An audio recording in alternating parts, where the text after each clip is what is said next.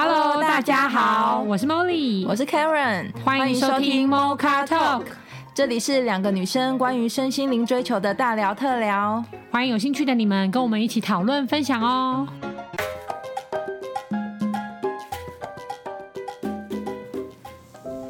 Hello，大家好，然后我们今天。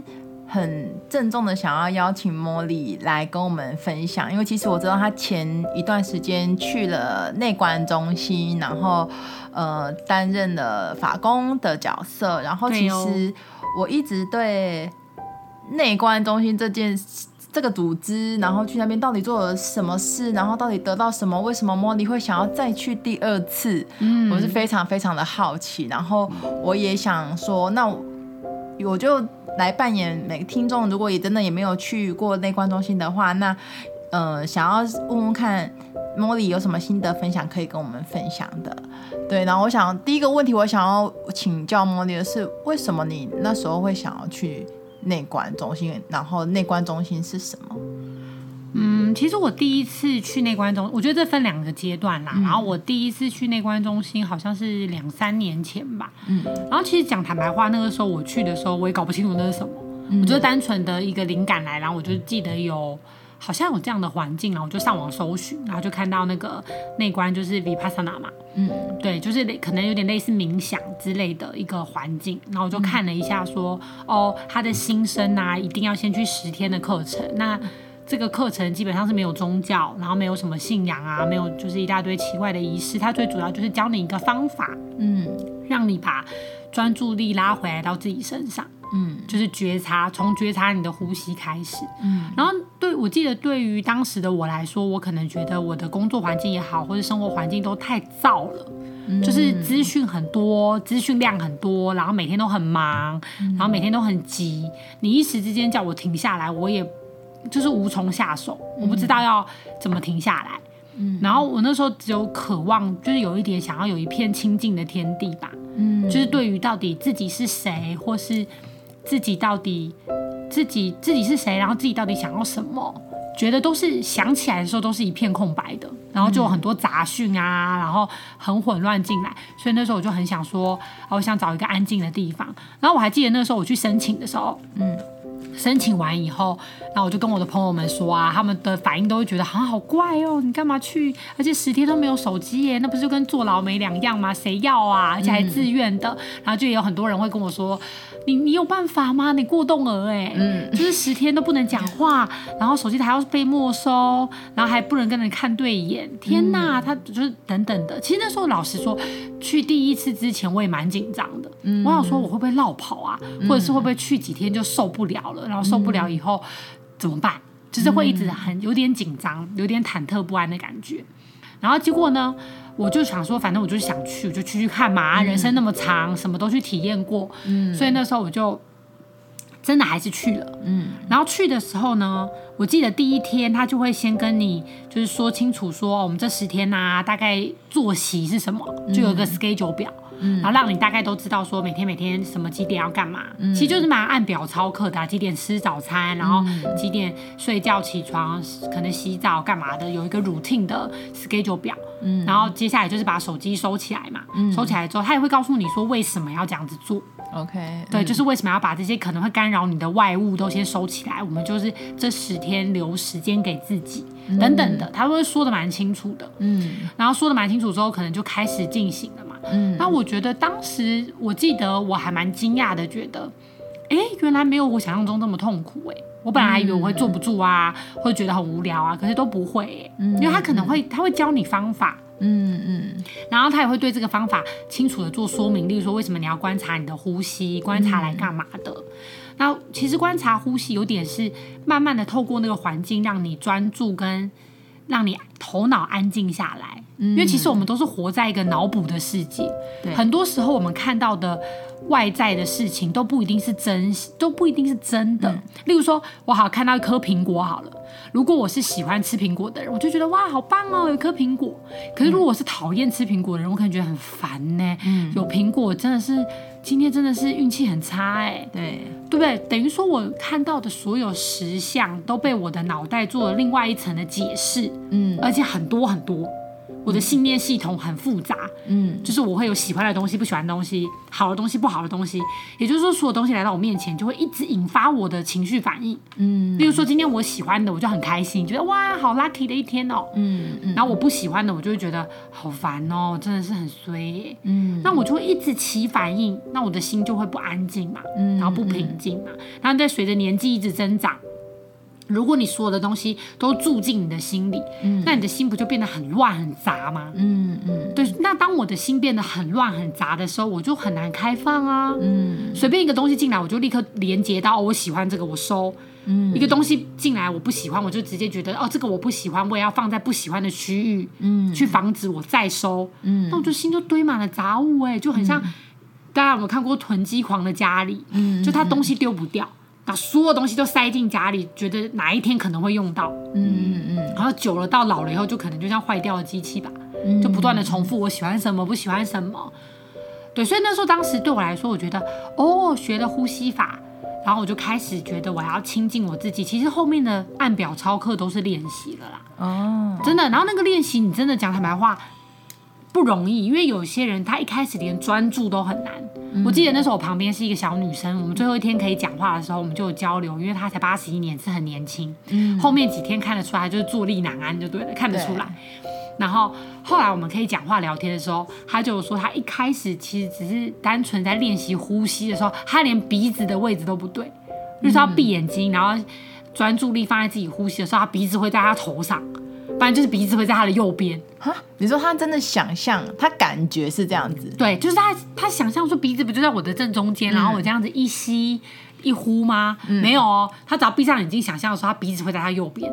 啊，然后他就觉得啊，怎么会这样子？他把他拉过来一点，然后下一次闭的时候又在这边。嗯，所以你看，我们现代人的专注力是很差的。嗯，真的，尤其新时代的，因为资讯太多了，太多太爆炸，你的大脑等于一天。几乎二十四小时，搞不好都要工作，都要过滤各种资讯，所以他的专注力，所以你看现在过动症的小孩很多啊，要么自闭，要么过动，嗯，就是因为他的专注力很难很难集中。对，都是发散的，嗯，那他的能量就变得很难集中，嗯，所以就是会很紊乱，嗯，然后那时候我就会觉得，哦，原来有人是连一开始的专注都要花，他说他是花了好像两三天，他才开始可以把鼻子想在中间，然后才可以开始感受他的身体的其他地方，嗯，因为他是他的课程，我觉得蛮棒的是，他只有每天晚上的一个小时会讲到，嗯，其他时间全部都是练习。是，等于我觉得那个比重蛮刚好的，嗯，等于说你每一天在最后睡前大概一个小时，他大概会跟你说，哦，我们练的这个是什么，那这个来由是什么，嗯，那你现在学到什么阶段，嗯，然后再慢慢慢慢慢慢帮你加一些东西，但是它全部都只有方法，嗯，就单纯的方法跟你个人的体验，嗯，因为他的维帕萨纳强调一个点，就是他不要你依赖外物，嗯，他不要你依赖一个神明啊，或依赖一个佛像啊，嗯，或依赖一个谁。他要你找到你自身的力量，嗯，所以你从你自身的呼吸开始觉察，原来你呼吸就存在着，嗯，然后你不需要再去特别找什么别的东西给你安全感，嗯，等等的啦，然后他就会，然后然后然后我觉得那十天，我那十天过完，我是觉得哇，好棒哦，当下真的会觉得，哦，真的是很清静啊，然后很平静啊，然后后来当然回到世俗了嘛，嗯，就是。你回到世俗以后，就很难一直保持那个状态，因为那当下那十天安静的时候，我记得到后面几天的时候，因为他就是要修一个平等心，对，就说当有贪爱执着进来的时候，你要觉察，嗯，然后，然后呢？然后你有你有嗔恨，就是厌恶。就是这个东西厌恶的时候，你要觉察，那你就是修一个平等心，先不要反应，先觉察。哦，我喜欢了，啊，我怎么又动了喜欢的心了？哦，我讨厌的，嗯，我怎么又动了讨厌的心了？刻意就把他这个想法删掉。你也删，呃，不要起反应就可以了。哦，情绪不要受它波动。对，就是等于说你先看到，然后他就，然后你就只是看到，然后你就发现它会消失。可是多数人就是我们距离看到跟起反应中间是零误差的。比如说我喜欢，我就马上开心了，耶，好棒啊！想要留下，嗯，然后就想要再想要，再想要，再想要，嗯。然后我讨厌的东西就是，我一看到我就发现哦，好烦，好讨厌，然后我觉得快走开，快走开，快走开。嗯。那他的练习就是练一个平等心，就是我看到我的喜欢了，然后停，我看到我的讨厌了，然后停，就是平等心，平等心，平等心。嗯，然后那时候我到后面最后快要出来的几天的时候，我只觉得哇，原来我的心真的好容易就起反应哦，就是一点点都可以起反应。例如说，我今天可能啊啊泡自己在当时，因为他有提供黑糖嘛，我泡一杯黑糖茶，我就觉得好开心哦，然后就会觉得明天还会不会有，明天还会不会有，OK。然后可能有一个人就是走过去，可是我们不能讲话嘛，也不能交流嘛，可是我可能感觉到呃他的行为就是可能没有那么礼貌，或那个状态比较焦躁，我就会觉得。然后就觉得，哎，关我屁事啊！对，我觉得啊，他也没有弄到我，我干嘛啊？然后就觉得，哦，原来你那个贪爱跟嗔恶的心是一直在起反应。如果你没有静下来觉察，你就会成为情绪的仆人，因为你根本没有办法踩刹车的情况，你怎么会是主人呢？等于这部车自动驾驶，你疯狂每天二十四小时的踩油门，嗯。然后你只是掌控了方向盘，可是那油门不是你在控制的，就是你就是完全没有办法踩刹车，嗯、你只能一直反应，一直反应，一直反应，一直反应。嗯，但是它的那个内观就是帮助你，哦，我可以，我终于有一个驾驶舱的感觉，然后我可以看到，哦，我的喜欢跟我的讨厌，然后我可以先看到，嗯，然后我再来考虑我要不要起反应。有点那种感觉啦，然后所以我那时候就觉得，哦，原来心是这么容易就一直一直反应个没完没了哎，对啊，是反应个没完没了哎，然后后来我就就是我觉得我第一次去内观的收获是这个部分，就是说哦，我看，看到了，我看到了，OK，那那你觉得你看到这个你的收获？等到你回到你的真正的生活的时候，有什么帮助吗？老实说，就是第一时间我不知道、欸，我第一时间只觉得啊，怎么办？我脱离那个环境了，然后我回来了，嗯，好像就没什么感觉了。但是我现在再回头回去看，嗯，我觉得我带回了，因为其实老实说，我不是很乖的学生嘛，因为他那边你内观完之后，他会跟你讲说，希望你即使脱离了那个环境，你回到你的现实生活中，你还是可以早晚。就是各练习一个小时，稳、uh, 定稳定住你这种平静的感觉或平等心。嗯，就是在你的生活中练习嘛。对，因为生活中绝对是更容易让你一下喜欢一下不喜欢的。对。但是我其实我没有那么乖，所以我就没有做了，可能就回来做一下就没有做了。嗯。然后，可是我现在再回去看回来，我觉得这就跟你如果是一个知道的人，你很难回去未知的状态。开玩笑说，例如说，如果你知道另外一半外遇，你要洗脑自己说 啊，我要忘记，我要忘记，我他其实没有，很难，你知道吗？所以我觉得我可能还是带着某一种方法跟能力进到我的世界里，因为在以前我没有去内观前，我是更容易起反应以外，我就是我根本看不到，就是我是直接就是会生气会开心，然后等到我意识过来的时候，已经来不及了。例如说我发完脾气，然后吵了一个架，然后。冷静下来之后，觉得好像有点愧疚，或者说我刚刚反应太大了，我干嘛、啊？嗯，来不及了。他都必须是在发生完了以后，后是啊，收拾对，然后检讨，然后道歉。可是我从内观回来以后，我觉得我至少我不敢说我这个刹刹车多灵了啦、嗯。我觉得还有一点成，还是有进步空间。可是我至少可以踩三分之一哦。OK，就是我可以控制我那个，我还是很想发脾气，或是我还是会有那个情绪起来。可是他。比较属于至少可控范围，嗯，就不会说完全没办法控制，然后都只能事后检讨。你当下还是可以稍微知道我在生气，然后我有没有必要这么夸张，嗯，甚至我现在可以练习到说，我可不可以不要生气，或是再晚一点，嗯，就是它是要一直练习的，让子弹飞一回。对对对，因为我发现人的那个习性啊，嗯，他真的是要很大的。就是专注力跟意识，因为你看嘛，我们前额叶，我们意识也就走这一块，嗯，嗯，但在这一块之余的其他全部，当你闭上眼睛的时候，都是潜意识，嗯，所以冰山理论才会说，你可能前那个一点点的冰山的那个意识，它后面底部连接的是很大的无意识，很大的潜意识，嗯，也就是说，你的个人习惯、喜好、嗯，习性，你的反应都是你无法自觉的。嗯，就你就算你很想自觉，可是你如果不透过一些专注力去训练它，你可能都是发生了以后才觉得，啊，我刚刚到底怎么了？嗯，就像我记得我看过一篇报道，我好像前面 Mocha Talk 也有分享过嘛，有一个报道就讲说，九十趴的杀人犯都没有想过自己会杀人，预谋犯案，就是说很像郑杰那种预谋犯案，就占十趴，就是很少的。因因为多数人都是在那个情绪之下或那个状况之下，他不可控制，然后发生以后觉得我怎么会这样子？嗯嗯嗯，对，都是被他的那个可能曾经的习性或是潜意识制约了，嗯，然后做出让人很后悔的，就是事情或是决定，嗯，对。那我觉得，我觉得 Vipassana 就是有点像是训练你的刹车系统，就让你在你这辈子真正的可以掌控你的。掌控你的命运，而不是被你的命运掌控。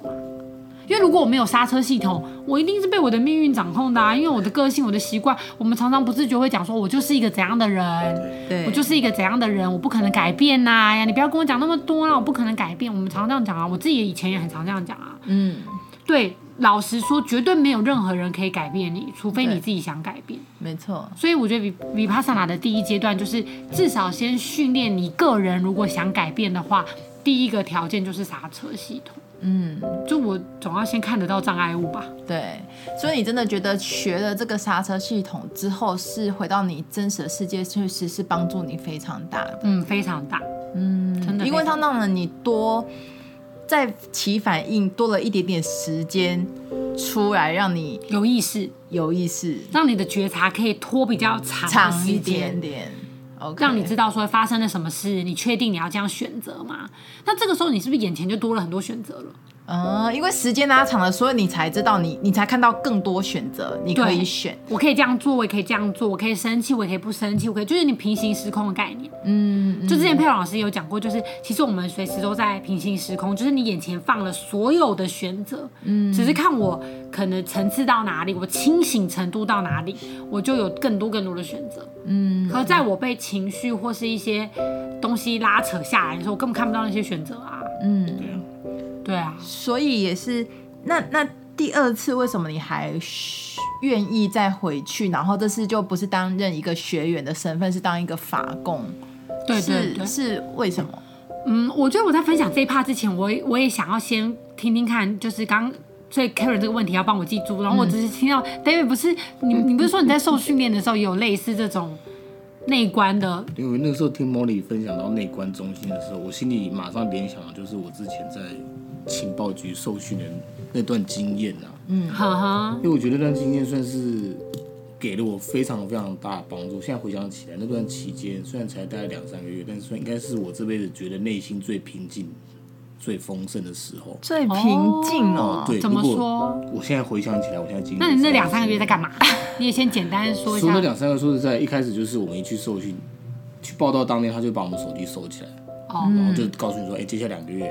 不能用手机，嗯，然后我们要去受训，嗯。哼，那很多人，有的人甚至刚听到这一趴，他就决定哦，我不要，我要就退了，真的，就这样就退训，真的有人就退训，然后，对，然后接下来一步说，那我们要剃头发，哦，有人这一趴就不要啊，又走了，真的真的有人会走，这么自我，然后有人就收手机没关系，然后他只可是他跟你说，哎，可是接下来去那边之后，每天不能用手机。啊，也有人因为这样走了，哦，对，所以。但是，一到那边之后，我们每天就是真的没有手，按表操课，也按表操课。而你真的把，就是把真的完全自我是没有的啦。我们基本上就是，哎，班长叫我们做什么做什么，然后每天，呃，吃饭也都是一个口令一个动作，洗澡就是给你一块肥皂，你要洗全身，还要洗衣服。哇塞！就做这种事情，然后每天就是让你九点睡觉。一开始那一个礼拜真的非常难，我说结果都来干嘛？嗯，原本日子过得爽爽，然后来这边。到底来干嘛？嗯，可是后来我慢慢过着过着，发现说，哎、欸，我觉得我内心感到一种，真的是打从心底的一种平静，一种平静。然后我真的可以跟自己去对话。对对对对。然后到后来发现，我会觉得说，哎、欸，生活中很多一些小事，反而还看得比较清晰，看得比较清晰。然后会为了一些当下发生的一些小事，会觉得很开心。因为我像我永远都会记得说，我的很开心的一个画面是，哎、欸。我每天都要跑三千公尺，然后我记得我有一个很好的朋友，嗯，我就记得每一次我们跑完三千公尺回来之后，我们会互看一眼，嗯，这个默契，对，当下那个跟他对看眼神交流，哦，我到现在都记得，哦，是一种很很满足的感觉，嗯，有连接感，对，确认过眼神，对，我我很难形容，这是我这辈子之后，即使之后踏入职场或到现在，就再也没有办法感受到了一件事情，嗯，我不知道是不是说，因为我们。就像刚茉莉讲，现在这个世界就是资讯太爆炸了，然后你每个人都是一定要求快，对，啊效率，对，因为这个世界要成功，你真的一定要快，尤其是面对资讯的时候，你一定要反应够快，你要很快获得资讯。嗯，所以我们习惯在这种快节奏的的世界当中生活。但是，嗯，我觉得如果去内观中心，就像诺这样讲的，可以给自己体验一种平静一种慢灵魂的感觉。嗯，对，才会就是刻意去阻断外界资讯的接收，你才会有机会去聆听自己。哎，心里其实一开始是要的是什么啦？对，因为那个环境其实真的蛮，真的是差异很大。因为其实讲到这个啊，我就想到我最近就是看《原子习惯》那本书嘛，他说其实我们我们都我们每个人，除非你很清醒，不然你都被环境影响的很大。它里面就有一个有一篇故事，我觉得蛮我看的蛮有感觉。他就说。美国有一所有一所大学，就是希望让所有的学生喝比较健康的水，嗯、就不要再喝什么汽水啊饮料。可他们不打算做任何宣传跟宣导，嗯、他们只想说，他们用改变环境的方式，看看可不可以提升，就是就是水的，习惯，对喝水的习惯。嗯、所以他们就把那个呃地就是餐厅的动线改了，就是说原本放汽水的地方还是放，但他隔壁就再加了一篮水，就卖矿泉水的，嗯、然后在结账区也再加了一篮矿泉水。对，然后他就是做这个动作而已，然后就后来就试验一个月还两个月下来，就他汽水的销售量下降了二十几趴，然后水的销售量拉高了，好像三十几趴吧。嗯、他就说，其实你看，无意之间我们都会被我们自己都会被环境影响，一定会。他说这个是一定会的。所以，那我看《原子习惯》这本书，它只是有点像是你了解了这个之后，你用这个去制约你自己。嗯，就说你大概知道说，原来我是这些习惯下的产物的时候，我才会增加我的觉察，嗯，去觉察说，那我要养成怎样的好习惯，或是怎么样怎么样，嗯，那我觉得内观中心就是它比较是说，先让我刹车，有这个刹车系统，就有点像是刚刚就是 David 讲的那样子，就是我有一个安静的时。至少我心里有一块会对应得到说，说哦，我有那么平静的时刻，我有这么安静的时刻，那到底我要怎么选择？嗯，然后我觉得像刚刚 Karen 问我的问题，就为什么我之前当学员了十天，然后回来生活，然后我又再回去的第二次，我是选择当法工试试看。嗯。我觉得可能是因为这几年我都还有很多的学习，嗯、那我一开始做这个学习，其实包含我会去内观中心，我的学习的目标就是我希望可以消融我的自我，因为我大概当时的我有觉察说我会这么痛苦，是因为我的自我执念很深，嗯，例如说来什么我会开心，来什么我会不开心，我都很深，那这样是不是就变得我不自由？嗯，就变成我好像不是我感受的主人了，嗯，我好像是我感受的仆人，就是。外在今天只要天气，例如说我喜欢天气晴，那只要一下雨，我就会心情不好。然后只要一大太阳，我就会开心。因为问题是我又不能控制今天是大太阳还是下雨。对。那为什么我不能控制我自己的内在感受？嗯、我为什么不可以让我自己都永远是开心的？不管是下雨还是出大太阳。嗯。然后我有觉察说，我怎么这部分的能力有点弱。嗯。对，我怎么都把专注力放在我要控制外部，比如说控制别人，嗯、然后控制谁要听我的话，然后天气怎么样？嗯，为什么我不能把这所有的力量收回来，控制自己的内在感觉？嗯，那我要控制我的内在感觉，我第一步必须先觉察，看到你的内反应的那一刻，对，或是看到我的信念系统到底是怎么运作的，嗯、到底是什么让我开心，什么让我不开心？嗯、我必须先看得到。我才能跟他沟通说，呃，我们有必要这样吗？还是我们可以怎么调整？嗯、对对，那那因为也回来之后再修了两年吧，嗯，都一直在这一块，我觉得我都在认真，嗯、对，所以这次选当法工。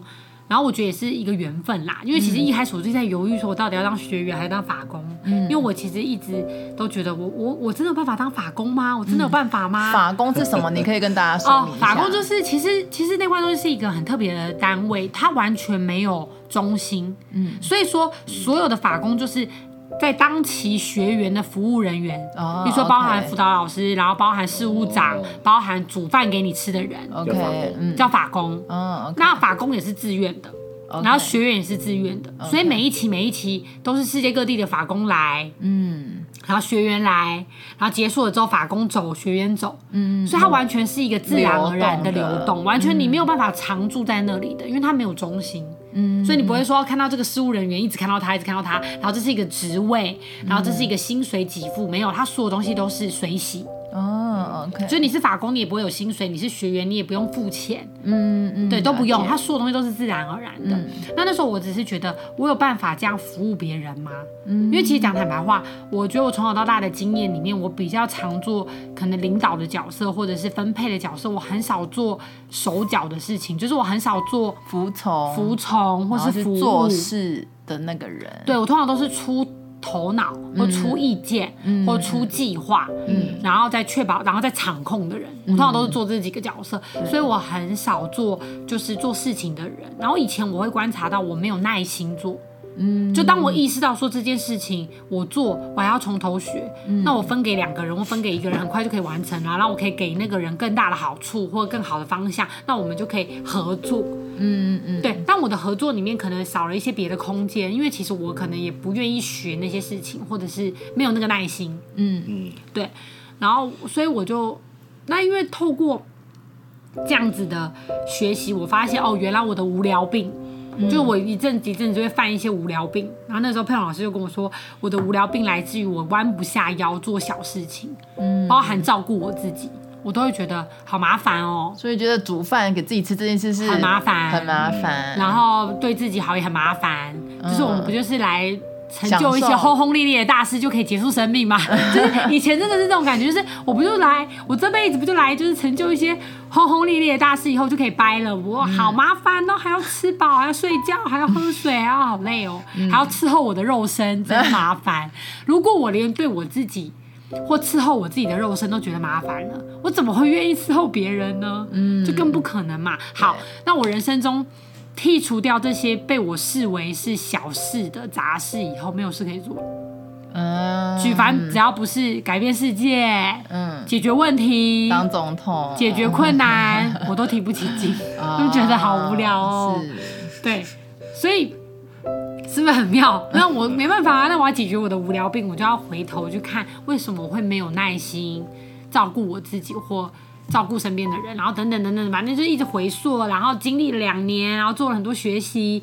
其实去当法工这五天四夜对我来说就是成果展，小小的成果展，验收，真的是验收，因为我怎么可能做啊？嗯、可能连我妈都觉得很惊讶，真的，我妈超惊讶，说哈，你去，你去那边煮饭 给别人吃，对，就是她很觉得我不愿意吧，或是什么的。嗯、我记得以前我身边人就会跟我说，哎呦，你哪是做不来啊？你是没耐心。嗯，因为我会觉得好慢哦，然后为什么要？就是会一直，例如说我吃一顿饭十分钟，对，我要煮两个小时，哦、我要从备料、洗、准备，然后我都对于那个过程没耐心，然后我也不想看。你也你你应该是说，是不是你对那个过程你看不到价值？我会觉得你就不要吃就好啦，就就是以前真的会觉得，为什么人要吃饭？对啊，好麻烦哦。就是意义是什么？就是以前真的是那么严重，我觉得好麻烦啊。其实我不得不承认，其实这次当法工，我依旧还是有这样的心情会一直跑出来。嗯，就是会觉得有看见，有啊，有看见就觉得好麻烦哦。就是你你吃中午的那一半个小时，嗯，可能我们前一天就要先就是挑菜，然后准备，然后洗菜，然后想说明天的流程，然后你的一餐我们要五个法工分工，比如说法工一是负责煮汤的，然后他还要准备其他的备料，那法工二是准备粥稀饭，然后我像我是哦我是法工二，我就准备隔天早上的酱料啊、青菜啊，然后什么之类的馒头啊、吐司。然后法工三就是要准备配菜，嗯，然后法工四是主菜、主主餐类的，嗯，然后法工五是什么？然后分工完，然后我们还要合作，然后做大概约莫是我们五个人的四个小时就好。我要花二十个小时准备半个小时，你吃半个小时，六十个人吃半个小时的一餐。嗯，yes。如果用资本主义的社会的话，没有啊。如果老板就是验收最后那半小时嘛，所以他当然会觉得，就是六十个人，假设我一餐收五百块。嗯、那我就赚到这样的效益、经济价值。可它背后可能是五个人每天四个小时的二十个小时，嗯，综合而成的嘛。对。然后我觉得我在过程中，虽然说我有看见自己的这个起伏，可我有另外一层感动，就是那个感动，就是我在这五天四夜里面，因为法工还是会静坐啦，就是法工静坐的时间没有学员那么长，嗯、oh, 可是法工在中间里面有三个时段都会静坐，嗯，然后我就发现我静坐的时候会一直有感激的感觉，由内而外的产生出来，那份感激有，哦，原来我以前吃的每顿饭是这样子而来的，原来是这么多人的辛苦跟无私跟奉献，然后。成就了我的一餐，甚至我们也只是厨房哦，嗯、还没有从什么种稻啊，啊。开始，难怪人家会说，谁知盘中餐，粒粒皆辛苦。嗯，哦，原来是这样，原来我以为的小东西后面有这么大的能量或这么大的奇迹在运作，嗯，我才可以得到一餐。那如果我看不到那过程，难道我就不感激了吗？嗯，难道我不就不感谢了吗？或者我还在嫌说，对，就不感谢。对，然后我还在那边嫌说这东西不好吃，然后我不想要这个，然后东西来说觉得我怕胖，我不想吃，还有这么多的么么，嗯，然后我就。所以我就一直涌起，就是一直涌出感激的感觉，然后好感动，然后好感激，好感谢那些曾经帮助我的人，然后给我的人，然后就一直感谢，一直感谢。然后那个感谢是我原本第一次当学员没有的，因为当学员还我还比较 focus 在自己的刹车系统，嗯，没有那么多的感动。可是第二次当法工，我产生一种跟大家连接，甚至我在做完抹酱，我两次做的抹酱收回来都是被吃光光的。嗯，然后学员们不会有人知道是谁做的，嗯，也不会有人知道说他只会评价好不好吃。可是我从结果可能觉得，哦，他们是觉得好吃的，我就有满满的幸福感跟成就感，但那是没有自我的感觉。嗯，但是以前我会觉得，那你要知道是我做的哦，是 Molly 我做的，我做的，我做的哦。但是我这次没有这感觉，我只觉得，哦，原来间接的付。付出就叫做无条件的爱吗？嗯，就是我没有条件的做了，结果我得到了这样的肯定。哎，原来那是比我以前有自我的付出更大倍数的满满足。嗯，我得到了一个更大倍数的满足，就是原来这种间接的得到肯定了我存在的价值，比以前自我的价值被肯定那个更不一样。嗯，对，因为你自我还多加了一些，你是不是怕我啊？你是不是恐惧啊？你是不是什么？可是这种间接的回馈，它就是自然而然的啊。好吃就会吃完，不好吃就是会剩下。嗯，你就是自然而然的看那个结果，就回推你要再怎么做的更好或更对。嗯，那我就在那过程里面感觉到，哦，如果这就是无条件爱的付出，难怪他会有无条件的满足。嗯，就是再回来。哎，所以我听到是不是其实去了两趟的内观东西，其实是让你看到了不同面向的自己。嗯，有，因为因为你刚刚说嘛，就是你以前一定觉得自己那个内心涌出那个感激的感觉，是你从来没有想象过的。对，然后也是经历了，先经历了学员，然后再经历了法工，你真的才有这样自然而然有这个呃。感激的感觉出现，这是是你自己没有想过的，对，没有想过。而且 Karen 这样讲，我就也想到那个没有想过的，还有另外一件事情，就是因为我们法工每天晚上在睡前都一定会做一个慈悲观，嗯，然后那个慈悲观里面，就他会带着你讲说，今天因为毕竟忙碌了一整天，嗯，就是不管我可能今天伤害到谁，我都请求他的原谅。嗯，那不管今天我被谁伤害了，例如说有谁口气比较急或比较差，让我觉得难过受伤了，我也都宽恕他们。他会做一个很简单，就这样短短的慈悲观，嗯，就是让你去知道说，其实我们根本当下我的感动是，原来我们都不可能单独存在，就是不管你今天想不想要跟人家合作，有没有在追求合一，你都不可能单打单打独斗的存在。嗯，就例如说，就算我在深山修行，然后我身边都没有别人，嗯，可是我有整个宇宙跟整个神的能量支撑我，只是我不见得看得到这么大的系统在运作，嗯，不代表他们不存在。是，然后当下你就会有一种，哦，自己原来是渺小的谦虚，而不会是自卑，是那种自然而然的谦卑，啊，它连接到了自然而然的感激后。会有一种慈悲的感觉，嗯，就是我我原谅了别人，宽恕了别人，我也请求别人原谅我，宽恕我，嗯，然后这个慈悲把我们都连接在一起，嗯嗯，就有一种很深的感动了，嗯，所以其实像你嗯，就是去了两趟的内观中心啊，然后你，因为我其实我也是一直都被 Molly 一直鼓，嗯、呃，鼓励吧，就是今年我我也可能也会想要去一趟内观中心去体验看看到底 Molly 得到的东西是什么，嗯，然后如果有一个，就是说简而言之，你如果我们观众听了这集的节目，然后也想要去，你会体验看看，体验看看的话，你会用什么方式来鼓励他们？因为其实很多人看到。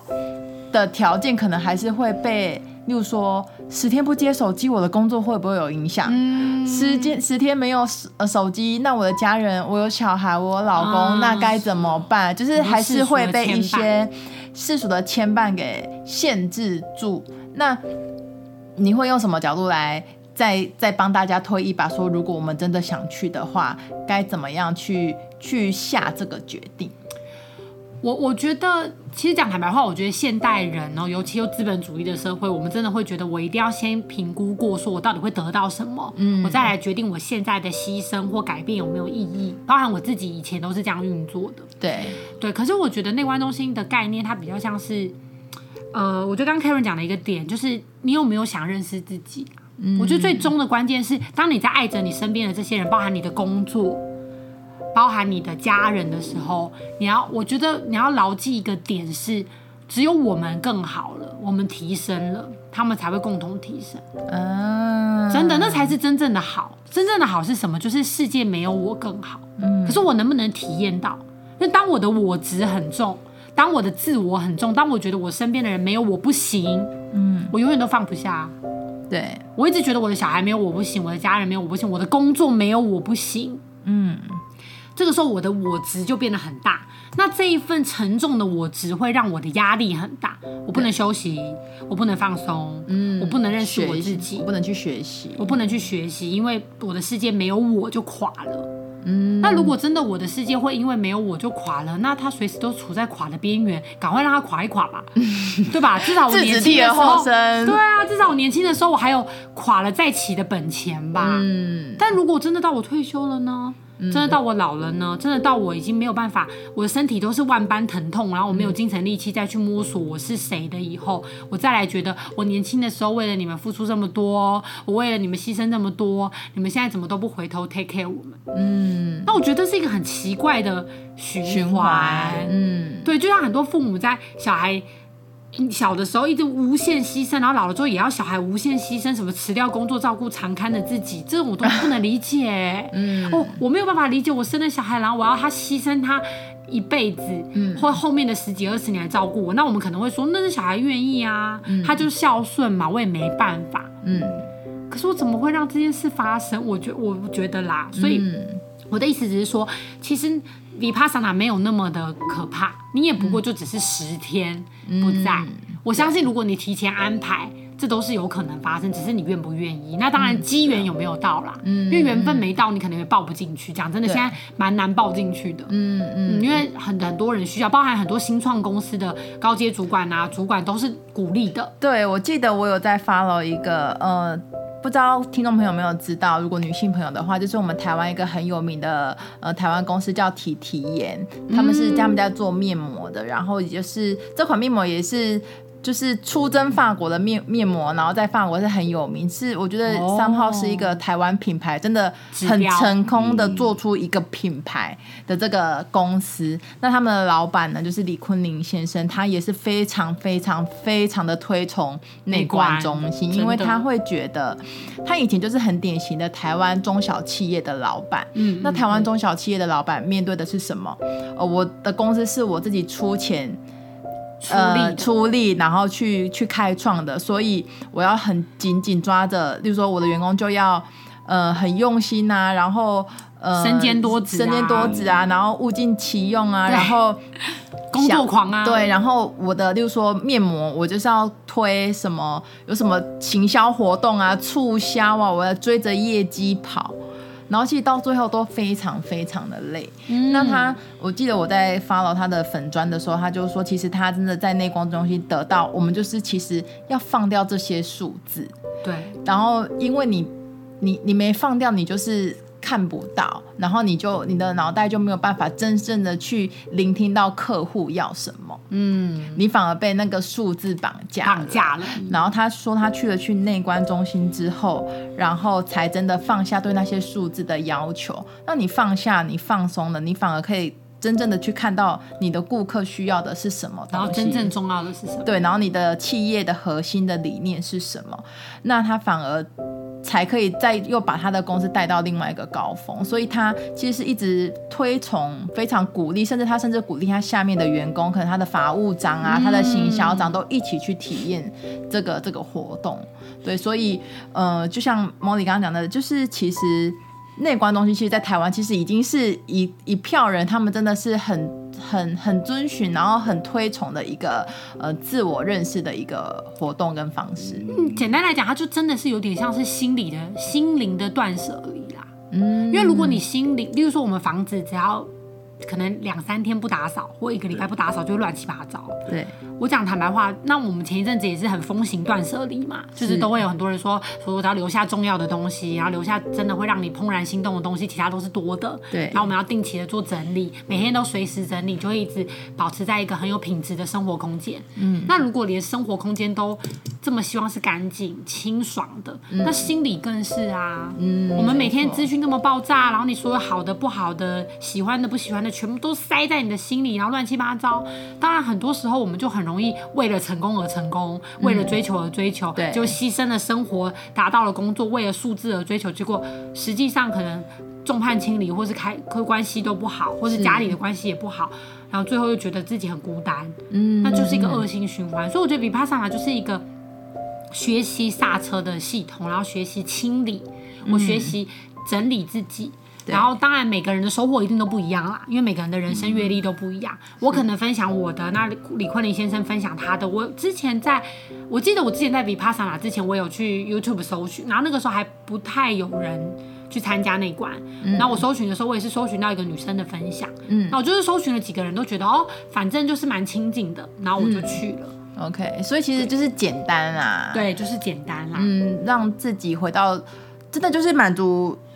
最简单的生存需求而已，剩下的时间都拿来关照自己，然后认识自己，这样子。由自己出发，你才能够真的知道自己的初心、初衷跟自己到底想要的是什么。嗯嗯嗯，对啊，我相信这是每个人人生最重要的功课吧。是，就是减少那些欲望的，真真的知道你心里需要的是什么。嗯，平静的力量在哪里？嗯，好，我今天非常非常非常谢谢 Molly 来跟我们分享她去了两次内观中心的心得，然后她也是。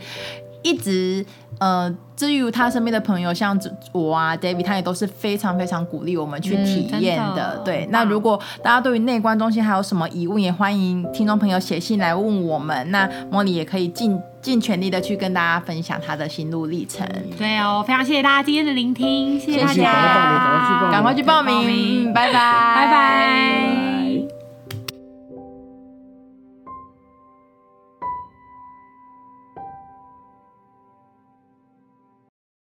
你在乎你的生命吗？你喜欢你的生活吗？你想要真正的快乐吗？你是否希望更加深入了解自己呢？开放智商预约，欢迎让我们成为你的灵魂伴侣，陪伴你一同经历人生哦。